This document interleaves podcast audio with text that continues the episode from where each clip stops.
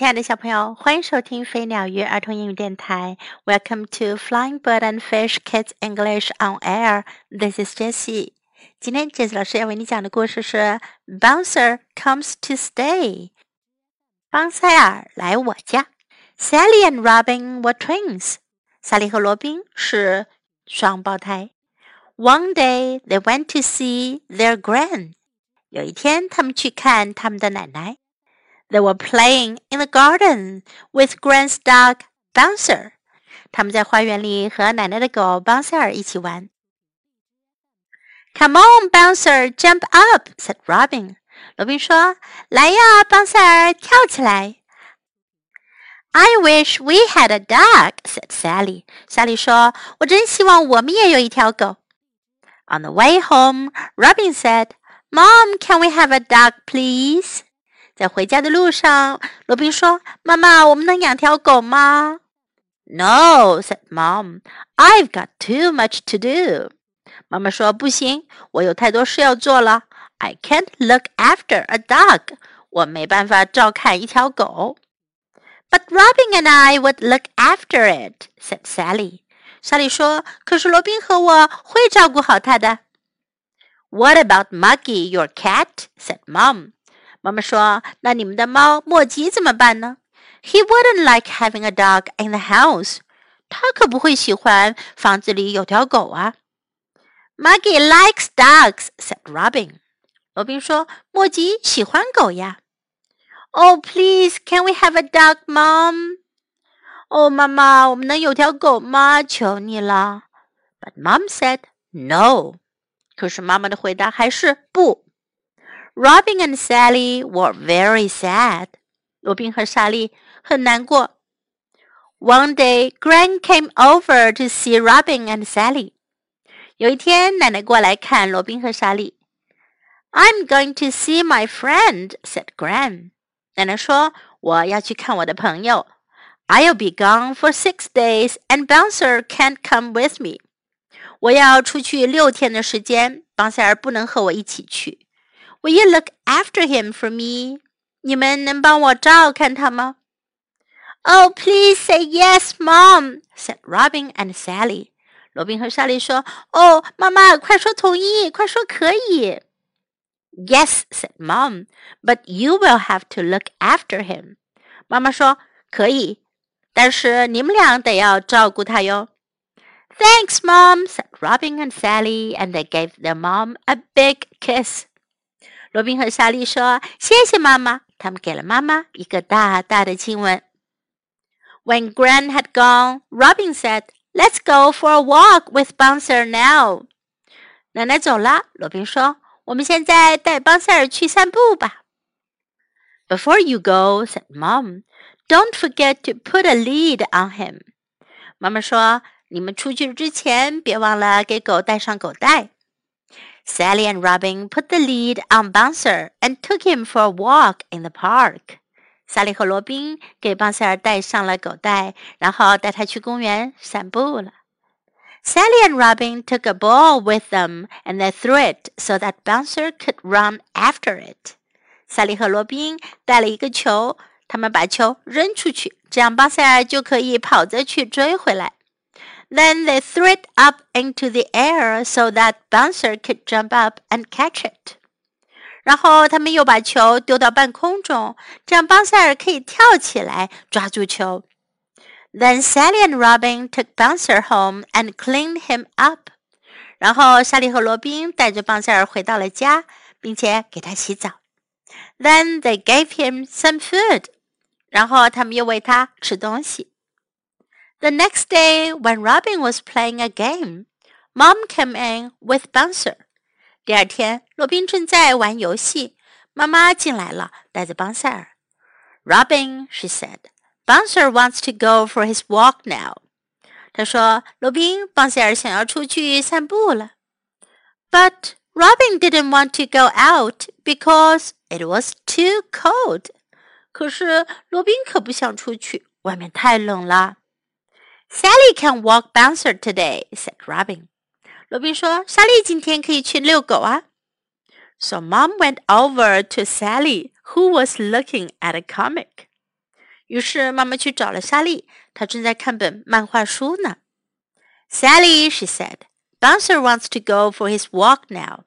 她说：“莎莉，邦塞尔想要去散步了。” Robin can walk Bouncer today, she said.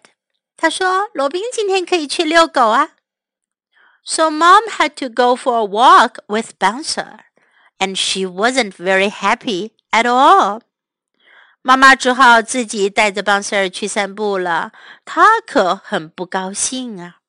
When they came back from their walk, Bouncer wanted some food. 当他们散步回来，邦塞尔想吃东西了。Sally, Robin, called Mom, "Will you please come and give Bouncer some food?" 妈妈叫道：“萨莉、罗宾，你们能来给邦塞尔弄点吃的吗？”But Sally and Robin didn't want to stop what they were doing. 可是莎莉和罗宾都不想停下他们手中干的事儿。Mom was very cross. 妈妈很生气。You said you would look after Bouncer, and you haven't, she said.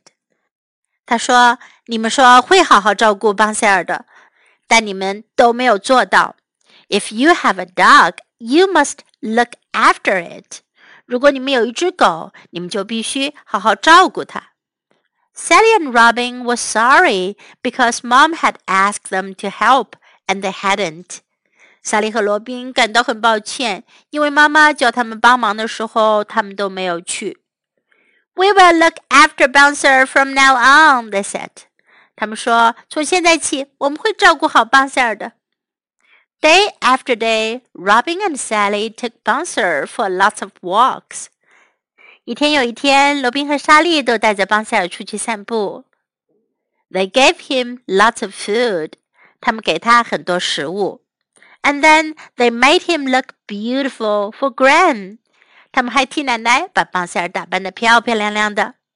When Gran came to get Bouncer, she said, "Did Robin and Sally look after him?" 当奶奶回来接邦塞尔的时候，她问罗宾和莎莉照顾他了吗？Yes, said Mom. They have been very good. 妈妈说，嗯，他们照顾得很不错。 they took Bouncer for walks and they gave him his food. 他们带邦塞尔出去散步，还给他喂食物。So can we have a dog now, Mom? asked Robin and Sally. 罗宾和莎莉问道：“那现在我们能养一只狗了吗，妈妈？”I'll think about it," said Mom. 妈妈说：“我会考虑的。” ”小朋友要养一只狗，可是有很大的责任哟，因为每天你都要照顾它。想要养宠物，就必须要承担责任。在今天的故事中，我们学到：“I wish we had a dog。”我真希望我们也有一只狗啊。“I wish” 是我真希望，一般呢是用来表达一个跟现在的事实相反的愿望。I wish we had a dog. 我真希望我们也有一只狗啊。I wish we had a dog. Mom, can we have a dog, please? 妈妈，我们能养只狗吗？Can we 是我们能，加上 please 听起来要有礼貌得多。Mom, can we have a dog, please? Mom, can we have a dog, please? I've got too much to do. 我有太多事要做了。I've got too much to do. I've got too much to do. I can't look after a dog. 我没办法照顾狗。I can't look after a dog. I can't look after a dog. I'm going to see my friend. 我要去看我的朋友。I'm going to see my friend. I'm going to see my friend. Will you look after him for me? 你们能帮我照顾他吗？Will you look after him for me? Will you look after him for me? Let's go for a walk with Bouncer now. 我们现在带邦塞尔去散步吧。Let's go for a walk with Bouncer now. Let's go for a walk with Bouncer now. I'll think about it. 我会考虑的。I'll think about it think about 考虑某件事情 I'll think about it. Now let's listen to the story once again. Bouncer comes to stay. Sally and Robin were twins. One day, they went to see their Gran. They were playing in the garden with Gran's dog, Bouncer. Come on, Bouncer, jump up, said Robin. I wish we had a dog, said Sally. On the way home, Robin said, Mum, can we have a dog, please? No, said Mum. I've got too much to do. I can't look after a dog.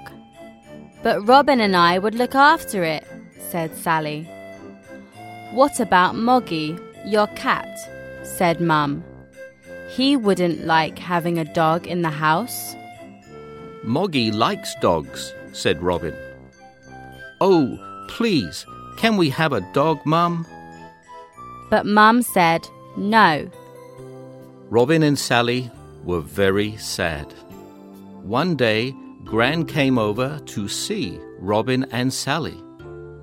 I'm going to see my friend, said Gran. I'll be gone for six days, and Bouncer can't come with me. Will you look after him for me? Oh, oh please say yes, Mum, said Robin and Sally.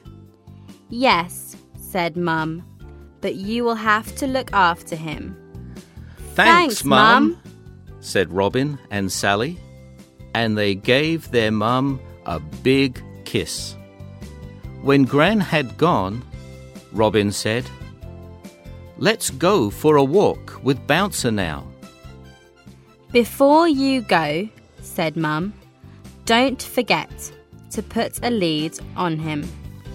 Sally and Robin put the lead on Bouncer and took him for a walk in the park. Sally and Robin took a ball with them and they threw it so that Bouncer could run after it. Then they threw it up into the air so that Bouncer could jump up and catch it. Then Sally and Robin took Bouncer home and cleaned him up. Then they gave him some food. The next day, when Robin was playing a game, Mum came in with Bouncer. Robin, she said, Bouncer wants to go for his walk now.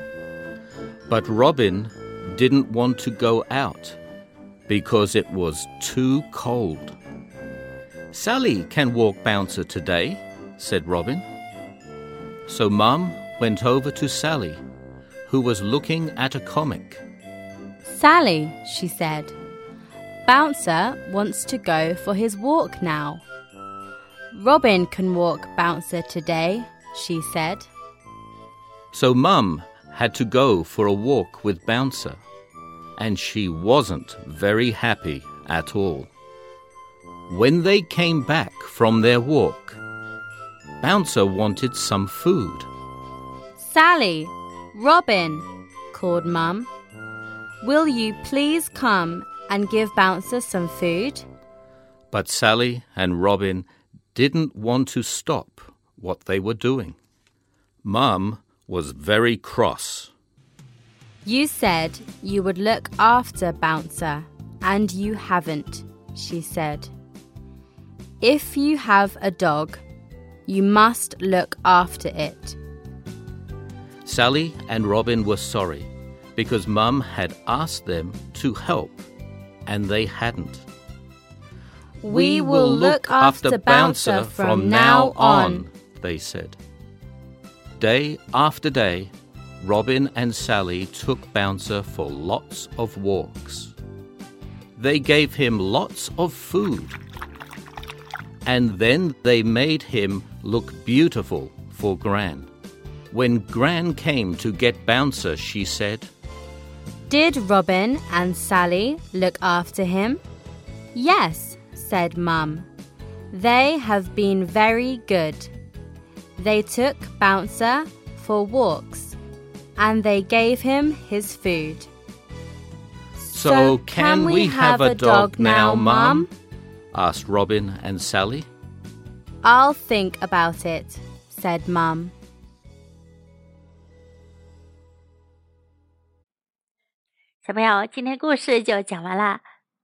Thanks for listening. Until next time, goodbye.